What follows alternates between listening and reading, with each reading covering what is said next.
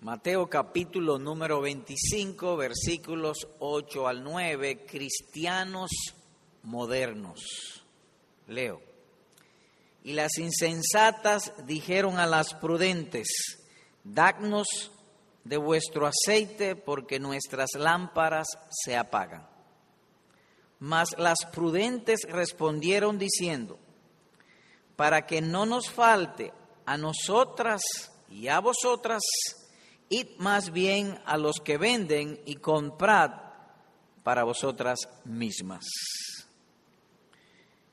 Estos dos versículos pertenecen a un pasaje conocido como la parábola de las vírgenes, la cual a su vez es parte de la respuesta que el Señor Jesús dio a sus discípulos. Sus discípulos le hicieron dos preguntas respecto a la destrucción de Jerusalén y a su regreso en gloria.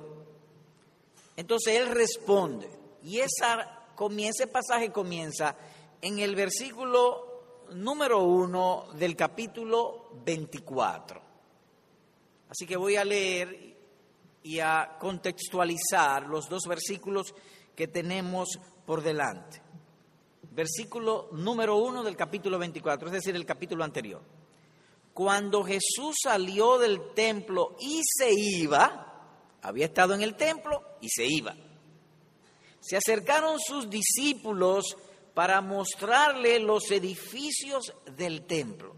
Ellos se impresionaron, el templo preciosísimo, de mármol, bellísimo, impresionado, Iban saliendo y ellos se acercan a él para mostrarle esos edificios. Y él entonces respondió a esa muestra que ellos le hicieron. Respondiendo, él les dijo, ¿veis todo esto? Ustedes están viendo esta séptima maravilla del mundo, si pudiera hablarse en ese sentido. De cierto que os digo que no quedará aquí piedra sobre piedra que no sea derribada. En otra palabra, Jerusalén y el templo van a ser totalmente derribados. Eso es lo que él les responde. Ellos le preguntaron. Versículo 3. Y estando en el, él sentado en el monte de los olivos, es decir, que allá habían corrido un tiempo y ellos se quedaron pensando en lo que él les dijo. Ellos estaban impresionados por el edificio, y Jesús le dice, eso, eso va a ser destruido. Luego, es decir, pasó un tiempito y sentado en el monte de los olivos, los discípulos se le acercaron aparte, diciendo, dinos, ¿cuándo serán estas cosas y qué señal habrá de tu venida y del fin del siglo? Nótese que ellos le hicieron dos preguntas, la destrucción de Jerusalén y el regreso glorioso del Señor Jesucristo o el fin del mundo? Esas son las dos preguntas que ellos le hicieron. Él entonces le responde. Respecto a la destrucción de Jerusalén, le responde desde el versículo número 4 hasta el versículo 35 de este mismo capítulo. Leo el 4. Respondiendo Jesús le dijo, mirad que nadie os engaña y sigue el discurso hasta el versículo 35. Y concluye con esto, el cielo y la tierra pasarán, pero mi palabra no pasará. Esto va a ser así. Y ellos le creyeron porque la historia, como ustedes bien saben, cuenta que cuando se destruyó Jerusalén, ningún cristiano tuvo pérdidas, porque todos creyeron a Jesús y salieron. Verso 36. Pero del día y la hora nadie sabe, ni aun los ángeles de los cielos, sino solo mi Padre. Mas como en los días de Noé, así será la venida del Hijo del Hombre. Es decir, que desde el versículo 36 en adelante, la respuesta a la segunda pregunta. Hubo dos preguntas. Una responde del versículo 4 hasta el versículo 35. La otra pregunta la responde desde el versículo 36 hasta el versículo 51. Ese es el contexto de lo que estamos hablando.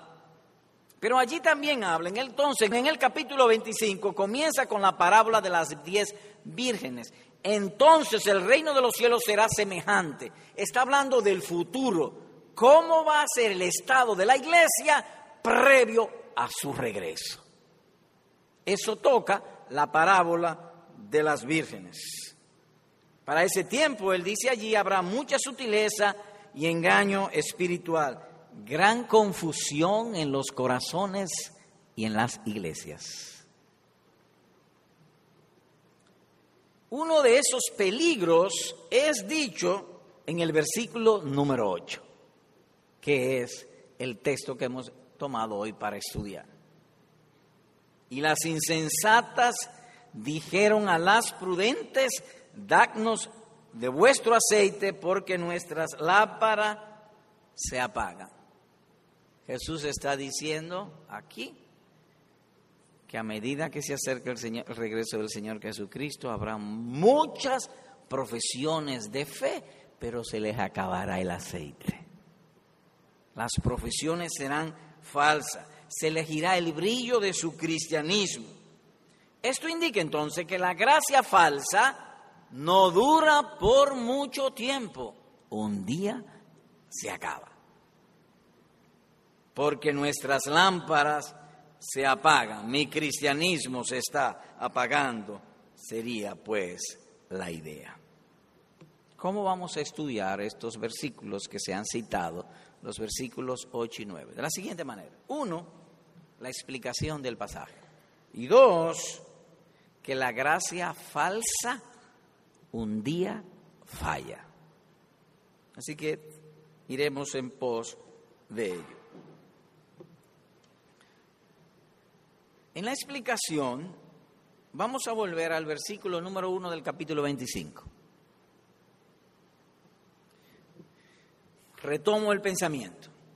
Ellos hicieron dos preguntas y todo el capítulo 24 es responder esas dos preguntas. A partir del versículo 1 del capítulo 25, entonces nuestro Salvador comienza a hablar de cómo será el corazón de los hombres previo a su regreso. Leo el verso 1. Entonces, o en aquella ocasión, porque entonces eso, eh, fulano estaba haciendo tal y cual cosa, entonces, o en esa ocasión, eh, en esa circunstancia, hizo lo otro.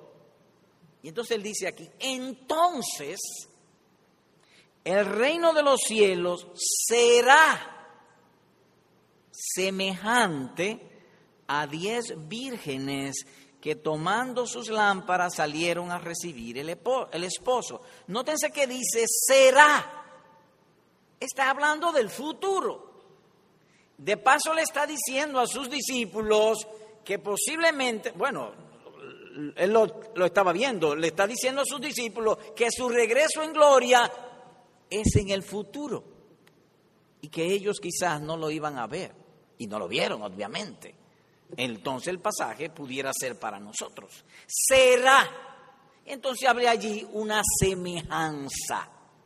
Una semejanza toma una parábola o una estampa de la vida diaria entre el pueblo judío y la aplica o la usa para ilustrar la realidad espiritual o las almas de los hombres para cuando Él regrese. Será semejante. Una cosa es semejanza y otra cosa es identidad. Cuando le muestran la cédula, cédula de identidad. El retrato que está en la cédula y el mío es la misma persona, son iguales. Pero semejanza es parecido. Y entonces él está hablando, no es literalmente como yo le estoy diciendo, sino de manera ilustrativa o usa una semejanza. Y dice que el reino de los cielos y el reino de los cielos aquí está hablando de la iglesia visible o la parte visible del reino de los cielos que es la iglesia profesante, nosotros. O todas las iglesias que profesan ser de Cristo. ¿Y qué dice de ello? Que será semejante y ellos estarán esperando el regreso glorioso del Señor Jesucristo. Pero triste o desafortunadamente, dentro de la iglesia habrá gente esperando a Cristo, pero que no son de Cristo. Eso es lo trágico de este pasaje, que no son de Él. Así que habla del regreso y el lugar donde habría de estarlo esperando, la iglesia cristiana.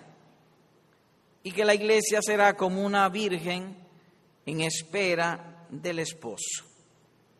Todos allí tendrán algo en común, esperarán por Cristo. Todos los que están aquí esperan por Cristo. Espero que todos, y es mi ruego, que todos encontremos ese día de gloria.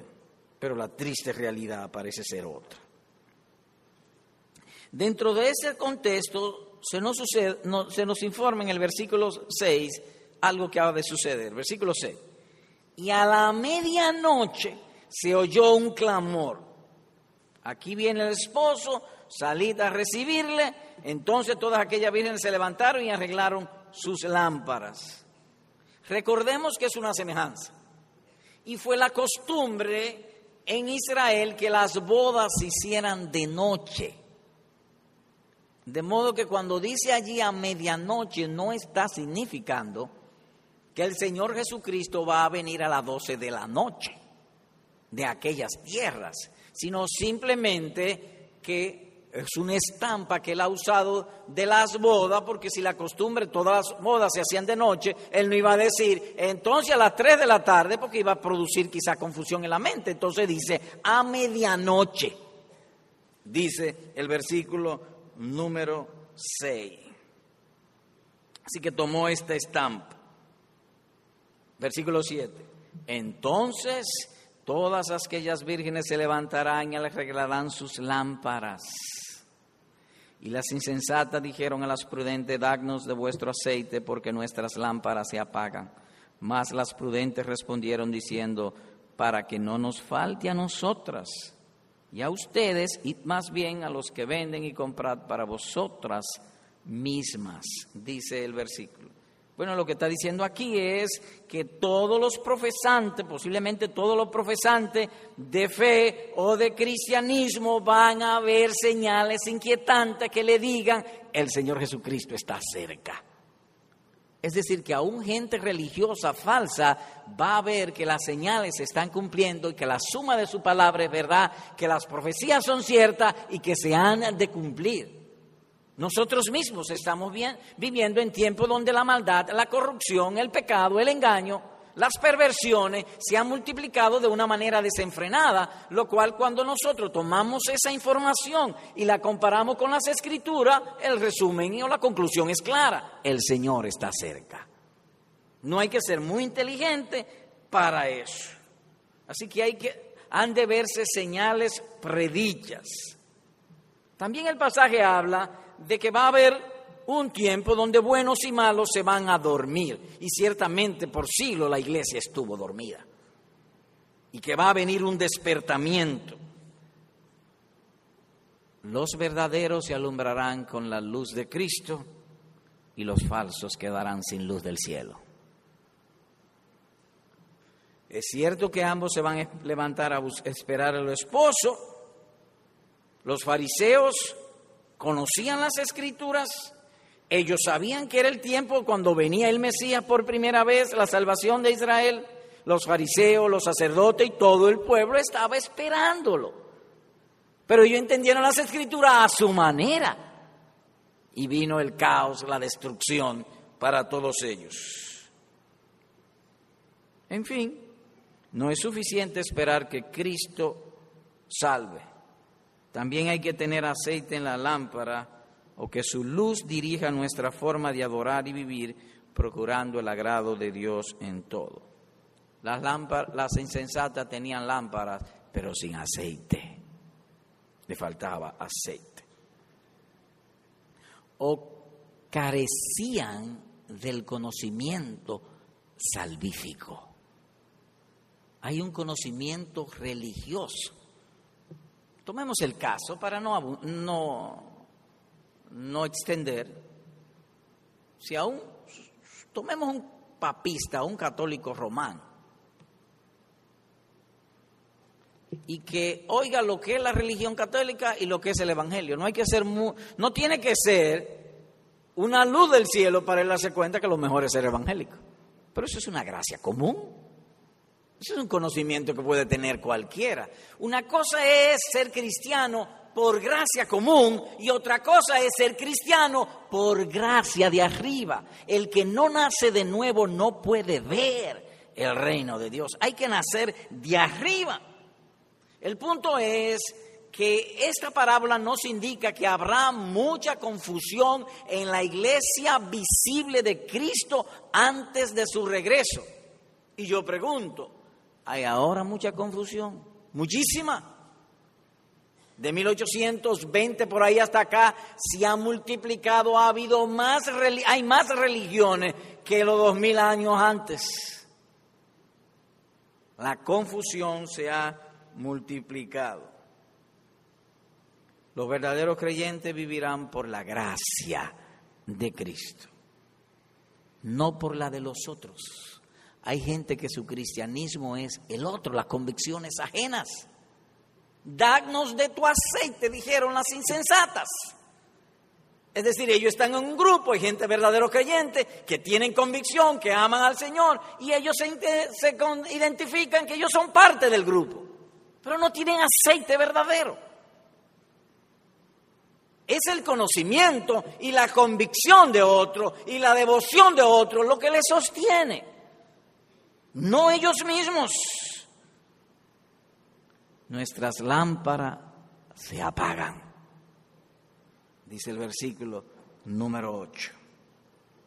O carecerán de aceite divino para encender el conocimiento que debe guiarle.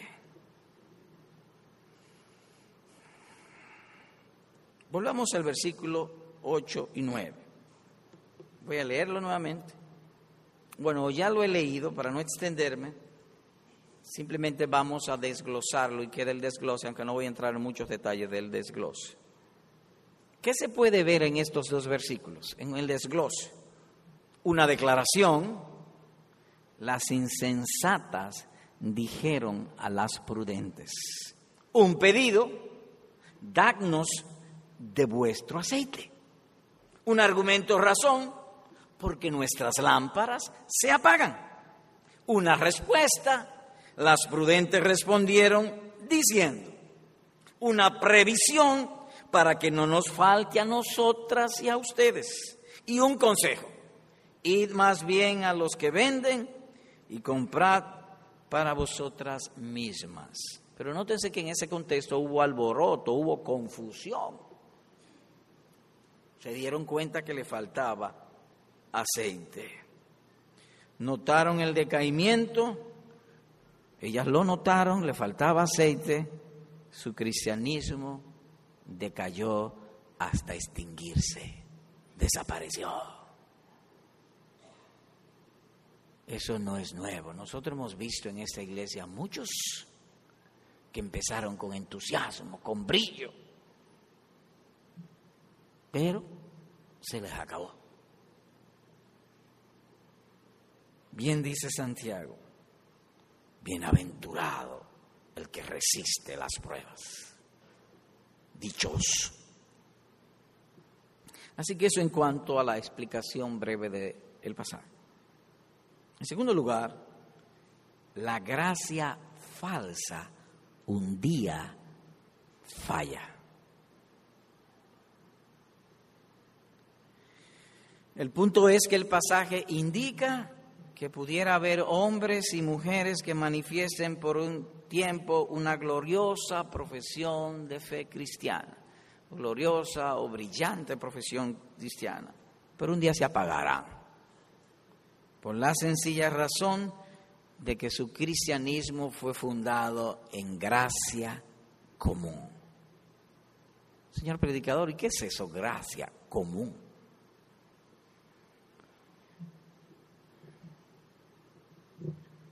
La Biblia distingue entre gracia común y gracia salvífica.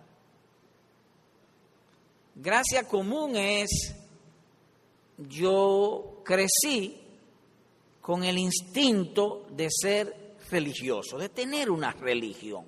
Todas las personas tienen el deseo de una religión. Su conciencia les dice que Dios existe. Su conciencia les dice también que un día van a morir tienen miedo de la muerte y que después de la muerte hay un juicio final, por eso hay un temor en ellos.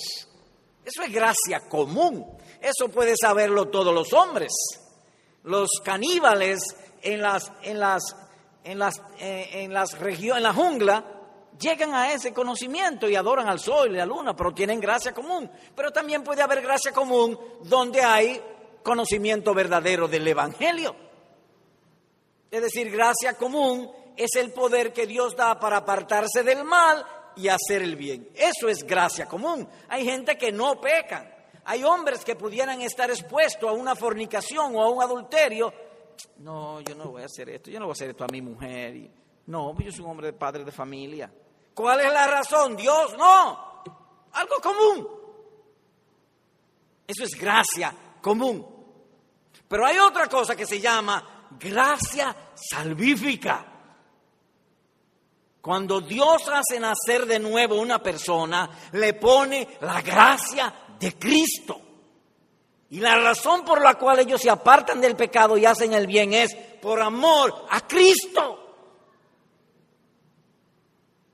Entonces va a haber mucha gente cuando se acerque el regreso del Señor Jesucristo que están en las iglesias y dicen ser cristianos, tristemente, por gracia común. Su cristianismo surgió en la tierra, no en el cielo.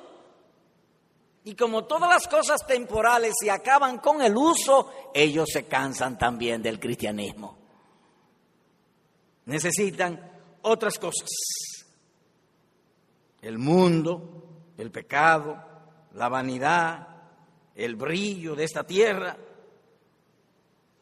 Y la Biblia habla de tales personas. Oigan esto lo que dice nuestro Salvador. Mirad pues cómo oís, porque a cualquiera que tenga le será dado, y a cualquiera que no tenga, aún lo que piense tener, le será quitado, dice Lucas 8, 18. Que hasta la gracia común se la van a quitar por su infidelidad. Y en otro lugar el Señor Jesús también agrega, toda rama que en mí no está llevando fruto, la quita. Y toda rama que está llevando fruto, la limpia para que lleve más fruto. Dice Jesús, si alguien no permanece en mí, es echado fuera como rama y se seca y las recogen y las echan en el fuego y son quemadas. Juan capítulo 15 versículos 2 al 6. Así que en la iglesia puede darse que algunos sean primero, pero después serán postreros o últimos. Se cansan.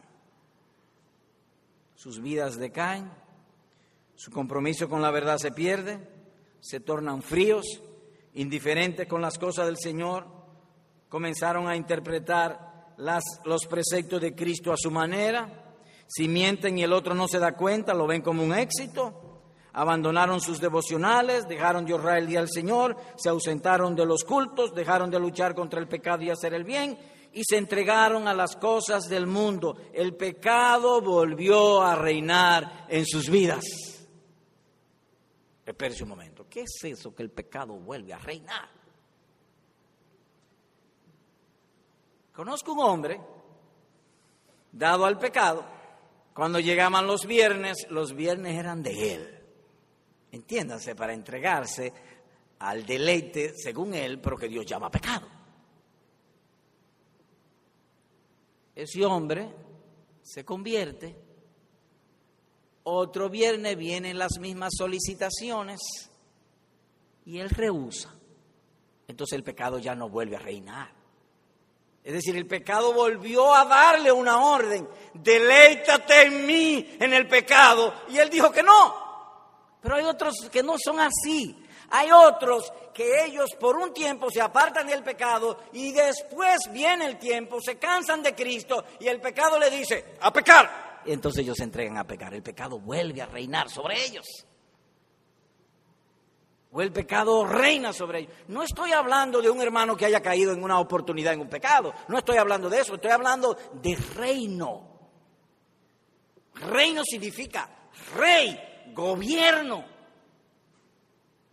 Nosotros los creyentes sabemos que hay veces que tenemos malos deseos. Vamos por la calle, vemos algo codicioso y viene el mal deseo. El pecado diciendo, te ordeno que te entregues a la fornicación. Pero la gracia dice, no, espérate, eso no es así. Entonces el pecado allí no reina. Pero hay otros en los cuales el pecado reina tristemente. Son como los un árbol natural, crecen vigorosos, saludables, pero cuando el vigor natural comienza a declinar, se secan, decaen y mueren. ¿Qué es una virgen, pues, insensata a la luz del pasaje? Para responder hay que establecer ciertas premisas. Son personas dentro de la comunión de la iglesia visible, religiosos que han hecho una profesión de fe, no les disgusta el cristianismo, es posible que hasta se hayan bautizado y con cierta frecuencia vienen a los cultos, hasta pudiera decirse que en ocasiones hacen devocionales. Externamente no son malas personas, son gente buena. Son gente buena, pero no tienen aceite se cansan. Vienen de tiempo en tiempo a buscar aceite. Hay un caso que yo creo que retrata esto y es lo que se conoce en la Biblia teológicamente como el error de Balán. Y creo que también se enseña en este pasaje. ¿Y qué es el error de Balán? Si me acompañan a Números capítulo 23, pudiéramos responder. Números 23. Y el verso 10. Leo. Dice Balán, ¿quién contará el polvo de Jacob o el número de la cuarta parte de Israel? Jacob, entiéndase aquí, el pueblo de Dios, Israel, sinónimo, y en lenguaje presente, la iglesia, la iglesia verdadera. Ahora viene el error de Balán dice él, muera yo la muerte de los rectos y mi postrimería sea como la suya. ¿Qué está diciendo él? Tengo el deseo de ser librado del infierno. Yo quiero morir como un verdadero cristiano. Eso es lo que le está diciendo. Es decir, él tenía el deseo de ir al cielo. Y todos, todos tienen el deseo de ir al cielo, de ir al paraíso. Pero ¿qué pasó con Balaán? ¿Cuál fue su error? Él tenía un propósito santo y bueno. Mucha gente dentro de la iglesia tiene propósito santo y bueno. Pero los medios para alcanzarlo se descuidan. Las vírgenes insensatas, ellas estaban esperando a Cristo, pero descuidaron echarle aceite a sus lámparas. Así que eso se llama en las escrituras el error de Balán. Un santo y bueno propósito pero sin aplicar los medios que Dios ha establecido para alcanzar ese propósito. Me explico. Llega el mes de septiembre, me inscribo en el curso de la universidad, me inscribo en matemática, física, lo que fuese, y me pregunta, o le pregunto, ¿tú quieres aprobar la materia? Sí, pero el individuo no estudia. ¿Tiene el buen deseo? Sí, pero está en un error. Porque no hay manera de llegar o cumplir un propósito sin caminar hacia allá. A eso se llama el error de Balán. No hay forma de llegar al final sin establecer o hacer uso de los medios de gracia. La Biblia le llama a eso insensatos. Quieren el bien, pero no viven en el bien. Tienen el deseo de ser salvos del pecado y del infierno, pero no más que eso, un simple deseo. El hombre en la gracia es diferente. Él quiere el bien. Él quiere ser feliz, pero él sabe y está persuadido que su fin, que su gloria, que su propósito, que la verdadera felicidad no está en este mundo, está en el otro. Entonces él vive de acuerdo a Cristo o el camino que Cristo le ha trazado. Ellos siembran aquí para cosechar en el cielo. Pregunta. ¿Cómo y por qué es así? Bueno, porque en no pocas ocasiones el Espíritu de Dios viene sobre algunas personas, los llena de buen entendimiento, como si fuera agua llenando los surcos de un campo, florecen, pero luego se aparta. Y hay un caso en la Biblia que enseña esta verdad. En Primera de Samuel capítulo número 10, versículos 9 al 12, dice que esto puede ser posible. Vayamos allá, por favor. Primera Samuel 10. Versículo 9 al 12. Leo. Hablando de Saúl. Aconteció luego que al volver él la espalda para apartarse de Samuel, es decir, Saúl, se apartó de Samuel, Samuel le dio ciertas instrucciones y le dijo que ciertas cosas iban a suceder. Le mudó Dios su corazón, se lo transformó. Le transformó el corazón Dios. ¡Wow! Y todas estas señales acontecieron en aquel día. Y cuando llegaron allá al collado, he aquí la compañía de los profetas que venían a encontrarse con él. Y el Espíritu de Dios vino sobre él con poder y profetizó entre ellos. Y aconteció que cuando todos los que le conocían antes vieron que profetizaba con los profetas, el pueblo decía el uno al otro, ¿qué le ha sucedido al hijo de Cis? Saúl también entre los profetas. Y alguno de allí respondió diciendo, ¿y quién es el padre de ellos? Por esta causa se hizo proverbio también Saúl entre los profetas. He aquí un hombre que el Espíritu vino, lo llenó y hizo milagros y profetizó. Pero cuando usted sigue leyendo las escrituras, el hombre era impío. Bien dice en otro lugar en el lenguaje del Nuevo Testamento, muchos me dirán aquel día, Señor, Señor, y yo le diré en aquel día, nunca te conocí. Hacedores de maldad. De modo que aquí vemos también que hay una diferencia entre lo que se llama una gracia despertadora y una gracia salvífica. Puede venir el Evangelio en un dado momento sobre una persona y despertarlo, iluminarlo porque el Evangelio es la palabra de mi Creador, es lógica, no hay cosa tan lógica, tan sabia, tan buena, tan benéfica, tan verdadera, tan conveniente como el Evangelio. Cuando uno lo oye, si uno es una persona sensata, se le despierta la mente. Pero eso es lo que se llama una gracia despertadora. Si usted lee en la vida de Saúl, encontrará que luego despreció el mandamiento de Dios y después otro, y después otro, y después otro, y después otro. Llegó a perseguir al ungido de Dios a David y quería también estar, o quiso, trató de estar en contra del pueblo de Dios. Cuando uno ve esto y oye esto, uno tiembla. Si Dios no me salva, no hay manera de salvarse. Definitivamente. Pero hay también lo que se llama la gracia salvífica.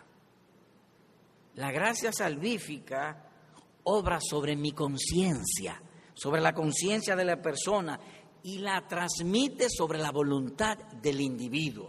Y persevera. El que persevere hasta el fin será salvo.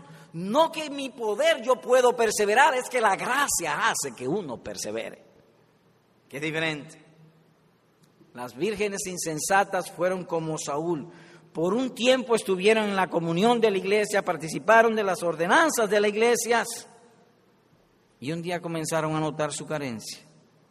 Y lo notaron porque comenzaron a pedir ayuda de las vírgenes sabias. Deseaban la gracia que tenían las otras.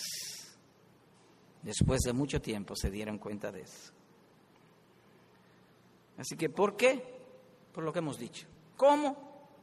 este decaimiento se puede ver en dos asuntos. ¿Cómo uno decae? ¿Cómo esta gracia común decae? Desnutrición y corazón vacío. Descuidan la nutrición diaria que viene del Señor Jesús.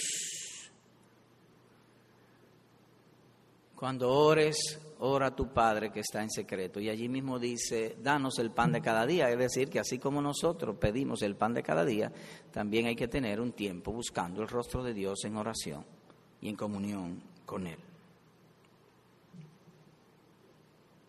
Oigan esto. Después de esto fue Jesús a la otra orilla del mar de Galilea, o sea, de Tiberías, y le seguía una gran multitud. ¿Y por qué le seguían? Porque veían las señales que hacía en los enfermos. Cuando le hallaron al otro lado del mar, le preguntaron, Rabí, ¿cuándo llegaste acá? Jesús les respondió diciendo, de cierto, de cierto os digo que me buscáis no porque habéis visto las señales, sino porque comisteis de los panes y os saciasteis. Juan capítulo 6, versículo 25 al 26. La gracia común será de Cristo mientras puedan sacar alguna ventaja material, terrenal o temporal. Si no tienen esa ventaja, decaen, se van. Y ventaja puede ser de muchos aspectos, puede ser honra, gloria, deleite. Pero como el deleite nuestro está en Dios mediante la fe y para el otro mundo, entonces se inclinan o vuelven a los deleites del pecado. El Evangelio comienza a hacerle pesada carga, no tiene la nutrición diaria del Espíritu. Recordemos, hermanos, que dice que aunque el hombre exterior se va desgastando, el, el interior se renueva de día en día. Hay una renovación diaria del Espíritu de Dios, del Espíritu Santo sobre los verdaderos creyentes. ¿Y cómo es eso? El apóstol agrega en otro lugar, siguiendo la verdad en amor, crezcamos en todo hacia aquel que es la cabeza, Cristo de parte de Él todo el cuerpo, bien concertado y entrelazado por la cohesión que aportan todas las coyunturas, recibe su crecimiento de acuerdo con la actividad proporcionada a cada uno de los miembros para ir edificándose en amor, amor a Dios y amor a mi prójimo, dice Efesios capítulo 4 versículos 15 al 16. Así que la primera causa es desnutrición, desnutrición espiritual. La segunda, un corazón vacío.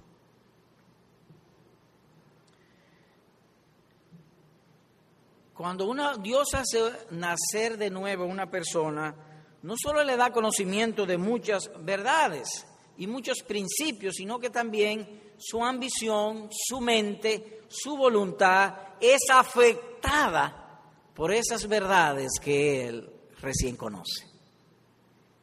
Es decir, Dios le llena el corazón. Pero hay otros que no, que el corazón está vacío. Y como las vírgenes insensatas tendrán buenos afectos por Cristo por un tiempo y en lugar de crecer, decaen tienen forma de cristiano, pero por dentro están vacíos. Es como si usted decidiera desayunar miel todas las mañanas. Se cansa uno. Si fuera en cibaeño, se harta uno de la miel. El primer día, uy, bueno, el segundo también, y es nutritiva, y sirve para la vista, y para el cáncer de próstata, y para otra cosa, uy, bien. Pero llega un momento, ¡ah! Miel otra vez, por dulce que sea. Pues es natural. Solamente Dios puede hacer y transformar a un hombre para que no se canse de amar a Jesucristo. Nadie más. ¿Y cómo sabe una persona si está vacía o no? Oh, vayamos a Números capítulo 21 y versículo 5. Leo Números 21, 5. Y habló el pueblo contra Dios y contra Moisés. ¿Por qué nos hiciste subir de Egipto para que muramos en este desierto? Pues no hay pan ni agua y nuestra alma tiene fastidio de este pan tan liviano. Estamos cansados de esta dieta. Queremos volver para Egipto, dijeron ellos luego más tarde. En Egipto nosotros teníamos carne, cocombros, vegetales, plátano, yuca, arroz, frijoles. Pero aquí no hay nada de eso. Y se cansaron. Se agotaron. Así también. Vamos a ver si cambiamos el culto. Para ver si no se alegra. Vamos a hacer tal cosa. Pues, es que yo estoy cansado. Yo quisiera otra cosa.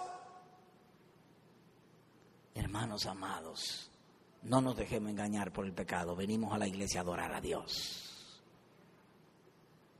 Es cierto que hay ocasiones que personas pudieran dirigir el culto que no lo hagan cansado. Yo soy un hombre y soy pecador. Todo eso es verdad. Pero no es a eso que venimos.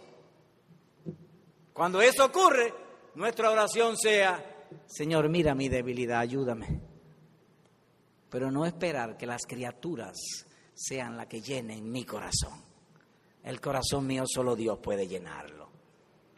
Solo Él puede llenarlo. El punto es que hay algunos que su gusto es el pan del mundo. Querían cosas diferentes. A veces vienen a la expectativa de, eh, vienen al culto con la expectativa, han pasado una mala semana, eh, este, quisieran, déjame ir a la iglesia a ver qué pasa. Y vienen a la iglesia. Pero cuando salen, no encuentran lo que trajeron, a que vinieron. ¿Y por qué no lo encuentran? Porque sus corazones están llenos de las cosas del mundo y no hay espacio para Dios. No importa que vengan a la iglesia donde vayan, ellos andan buscando algo específico, que es una criatura, no al Creador. A eso llamamos corazones vacíos, llenos de sí mismos y del mundo. Sea pues nuestra oración como David, oh Señor, rescátame de mis propios pensamientos, de mis propios gustos. Estos vacíos, están vacíos, pero todas sus habitaciones en su corazón están llenas de las cosas del mundo. Están ocupadas por otros visitantes, no hay lugar para Cristo. Así que el descuidar la nutrición diaria y un corazón vacío son a saber el cómo se produce este decaimiento. ¿Qué hemos visto hoy? Bueno, que estamos temblando, yo también. Vimos la explicación del versículo y, el, y, el, y que está el texto dentro de la parábola de las vírgenes los discípulos hicieron dos preguntas al Señor sobre la destrucción de Jerusalén y el fin del mundo. Y Él responde esas preguntas en el capítulo 24 y en el capítulo 25. Y en el capítulo 25 dice, entonces el reino de los cielos será. Habla de cuál será el estado de la iglesia profesante antes del regreso glorioso de Cristo. Cuando decimos iglesia profesante, personas que profesan, los verdaderos y los falsos profesan ser de Cristo, todos son profesantes. Unos son verdaderos, otros son falsos, es profesar. Este, yo en la universidad me gradué de ingeniero eléctrico, si me hubiesen preguntado, ¿y cuál es tu profesión? Yo profeso ser ingeniero. Yo profeso ser médico, yo profeso ser carpintero, yo profeso ser limpiabota, lo que fuese. Así que hay una iglesia profesante y Cristo nuestro bendito Salvador en su misericordia nos indica en su palabra cuál será el estado antes de su regreso. Y decimos una gran misericordia porque estaremos apercibidos para no ser engañados del pecado y ver el peligro a que estamos expuestos, porque Él se deleita en salvar. Él quiere salvarnos. Vimos también la diferencia entre gracia común y gracia salvífica. Y también vimos que está profetizado para los tiempos del fin lo que se conoce teológicamente como el error de Balaam, que solamente deseo, pero no voluntad. Ellos quieren ser cristianos, ellos quieren ir al cielo, ellos quieren heredar el paraíso, ellos saben que Dios existe, ellos saben que Cristo vuelve, pero solamente desean, no más. Aplicación. Hermano, el verdadero creyente no es simple comenzar. No, es mucho más que eso. Y los ejemplos escriturales son bien ilustrativos. Cuando Juan el Bautista comenzó su ministerio, toda la provincia de Judea fue tras él. Porque ellos estaban esperando el Mesías como ahora nuestras propias conciencias nos dicen que debe haber un final del mundo. Aún los impíos y perversos de Hollywood hacen películas como que hay un final destructivo. Su propia conciencia dice que hay un final destructivo. Pues toda la provincia de Judea fue tras la predicación de Juan el Bautista. Luego el mismo Juan el Bautista se quejaba de que nadie había seguido su testimonio en Lucas 7, 26 al 32. Jesús mismo predicó, hizo milagros en Capernaum y luego lo abandonaron.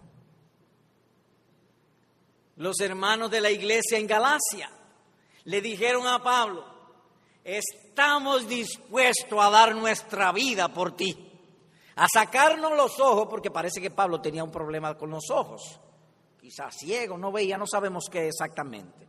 Estamos dispuestos a sacarnos nuestros propios ojos y dártelo. Y después lo negaron. Remas, me voy misionero Pablo contigo. Y luego abandonó. Así que un verdadero discípulo, amado hermano, no es simplemente comenzar. Si alguno quiere venir en pos de mí, dijo nuestro Salvador, niéguese a sí mismo, tome su cruz de vez en cuando, cada día, dice él, y sígame. Mateo capítulo 16, versículo 24.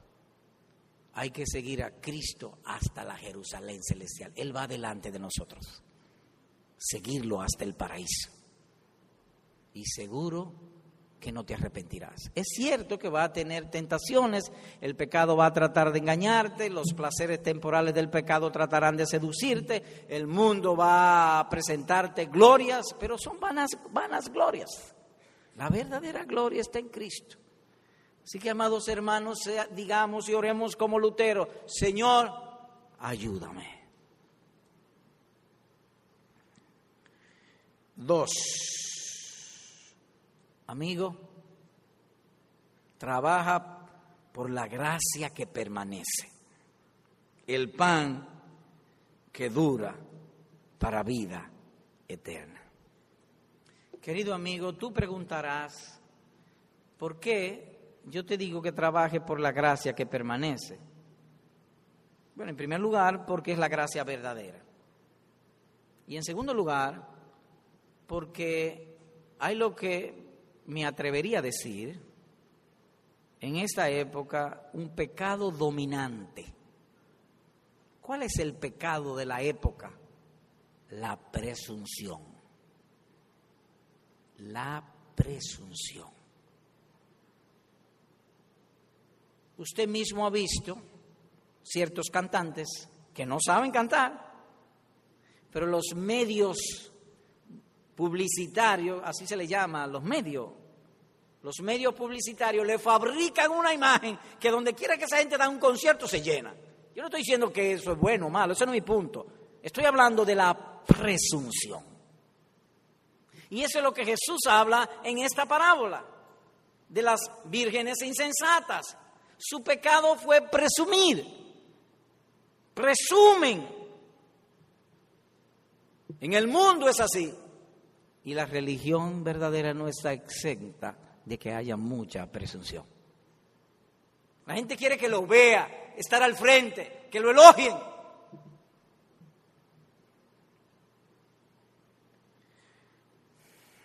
El día pasado decía uno de los médicos nuestros que la mayor causa de muerte son asuntos del corazón. Los asuntos coronarios, si los médicos me permiten decirlo así, o los asuntos de cardíaco están matando a miles. El cáncer está matando a miles. Y otras enfermedades están matando a miles. Pero amado hermano y querido amigo, la presunción está matando a millones. Están presumiendo de cosas que no son. El amor a la vida fácil es tan común que hasta la salvación del alma se ha puesto más fácil de lo que la Biblia establece. Están presumiendo de salvación sin estar comprometidos con el Salvador. Y debo decirte solemnemente, sea que vayas al infierno o que vaya a la gloria, necesita autonegarte. Si vas al infierno, tiene que negarte de, autonegarte de Cristo. Y si vas a la gloria, tiene que autonegarte del pecado del mundo y de las insinuaciones de Satanás.